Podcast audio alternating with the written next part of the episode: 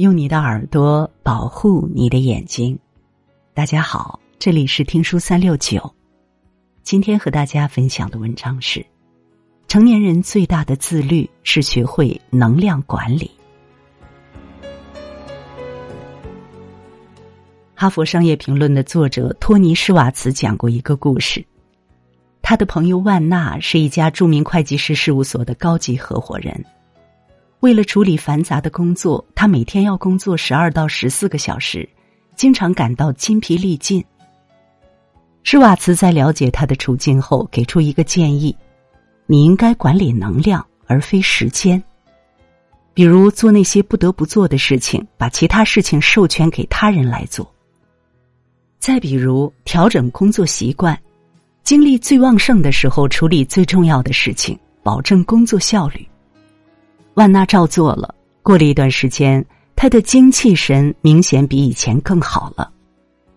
看过这样一句话：“你要保护好自己的能量，不要浪费哪怕一丁点儿给任何没有回报的地方。”我们每天要面对复杂的社会关系、生活的种种不易，学会管理能量，把精力放在重要的事情上，才是成年人最大的自律。一。不管闲事，《醒世恒言》里讲：“是非干己休多管，话不投机莫强言。”这个世界上只有三件事：自己的事、别人的事、老天的事。老天的事我们管不着，自己的事一定要管好，别人的事不要去招惹。博主方美丽年轻时好管闲事，别人的事情她都想掺和一把。当时单位有同事买了新房，正准备装修。他得知以后，放下手里的工作，迫不及待的给同事传授经验：“听我的，客厅铺木地板，不要贴瓷砖；厨房千万不要装成开放式的。”他事无巨细的向同事交代如何装修。下班后不得不补上白天落下的工作。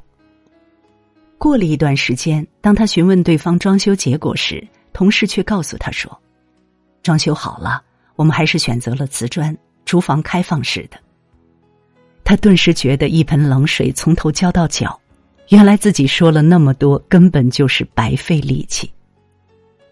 季羡林先生在《谈人生》中写道：“做人，你不要多管闲事，而要多管自己。管别人的闲事，不仅浪费了自己的能量，还容易讨人嫌，百害而无一利。”曾国藩的四弟仗着哥哥的威严，在乡里好管闲事，爱替人出头，结果因为操劳过度，大病不起。曾国藩写信劝解他：“弟现在不管闲事，省费许多精神，将来大狱之后，亦可将闲事招牌收起，专意识书养鱼，生趣盎然也。”曾国藩劝弟弟不要多管闲事。痊愈后，把精力放在自己身上，享受清静的生活。郑板桥在《赠君谋父子》中写道：“多读古书，开眼界；少管闲事，养精神。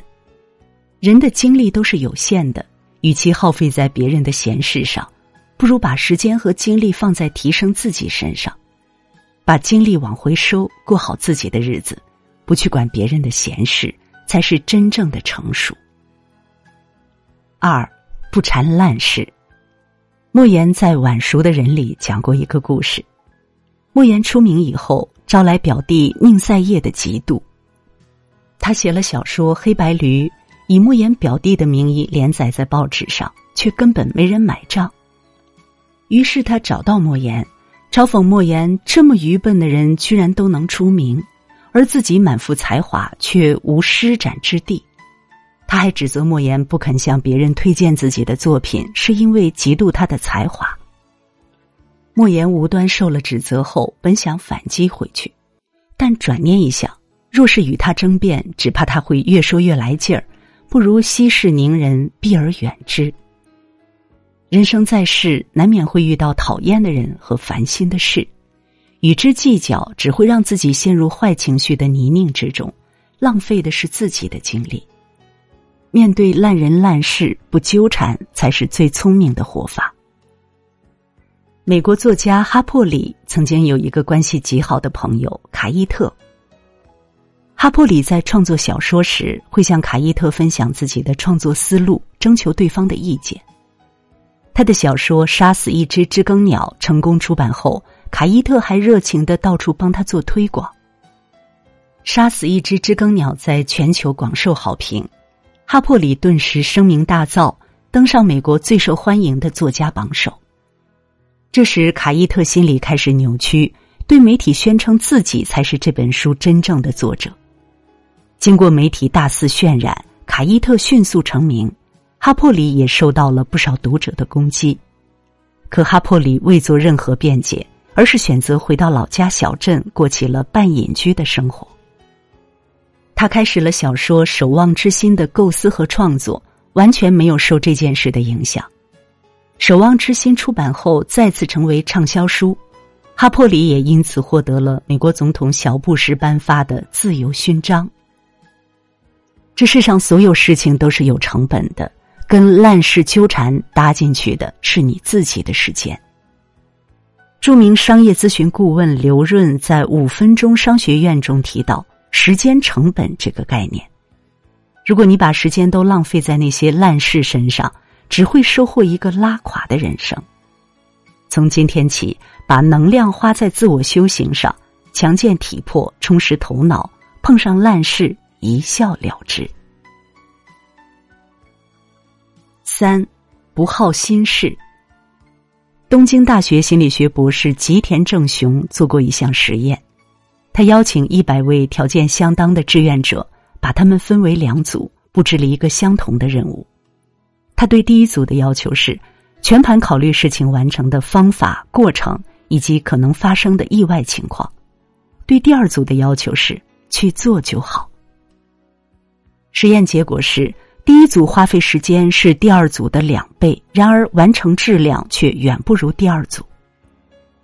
吉田正雄因此得出结论：凡事思虑过度，反而会表现得更差。生活中很多人都有这样的经历：第二天要参加述职汇报，前一天晚上就辗转难眠，担心发挥不好；在楼道遇到领导，没有主动打招呼，担心领导会耿耿于怀，以后给自己使绊子；发给恋人的消息没有得到及时回复，就开始胡思乱想。这种内耗就像心里住着两个小人儿，在不停拉扯打架。消耗你的精神能量。挪威心理学家诺德斯克二十一岁时在部队服役，有一天深夜，军官紧急集合开展军事演习，他急急忙忙上了场，刚俯身系好鞋带的时候，演习开始了。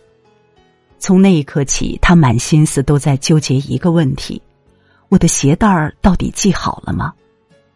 跑步的时候，他在想。刚才只是随便绑了一下，万一松了怎么办？拿起武器准备战斗时，他又在想，会不会已经松了，把我绊倒了怎么办？就这样，他越想越焦虑，根本没有办法集中精力演习，导致左腿中弹。然而可笑的是，那根鞋带从头到尾一直好端端系着。美国心理学家鲍麦斯特曾经提出一个著名的理论，叫做自我损耗。一个人看似什么都没做，但其实他的每一次选择和纠结，都是在损耗心理能量。你在自我内耗上多花一分钟，就少一分钟去解决问题。行动起来，你就会发现，所有预设的困难都会在做事的过程中土崩瓦解。正如尼采所言，生活中有件重要的事情，就是挖掘和管理自己的能量。管理能量，便是管理人生。毕竟一生漫长，你只有能量充沛，才能活得漂亮。点个再看，与朋友们共勉。如果你喜欢听书，喜欢听书三六九，欢迎关注并转发，让我们相约听书三六九。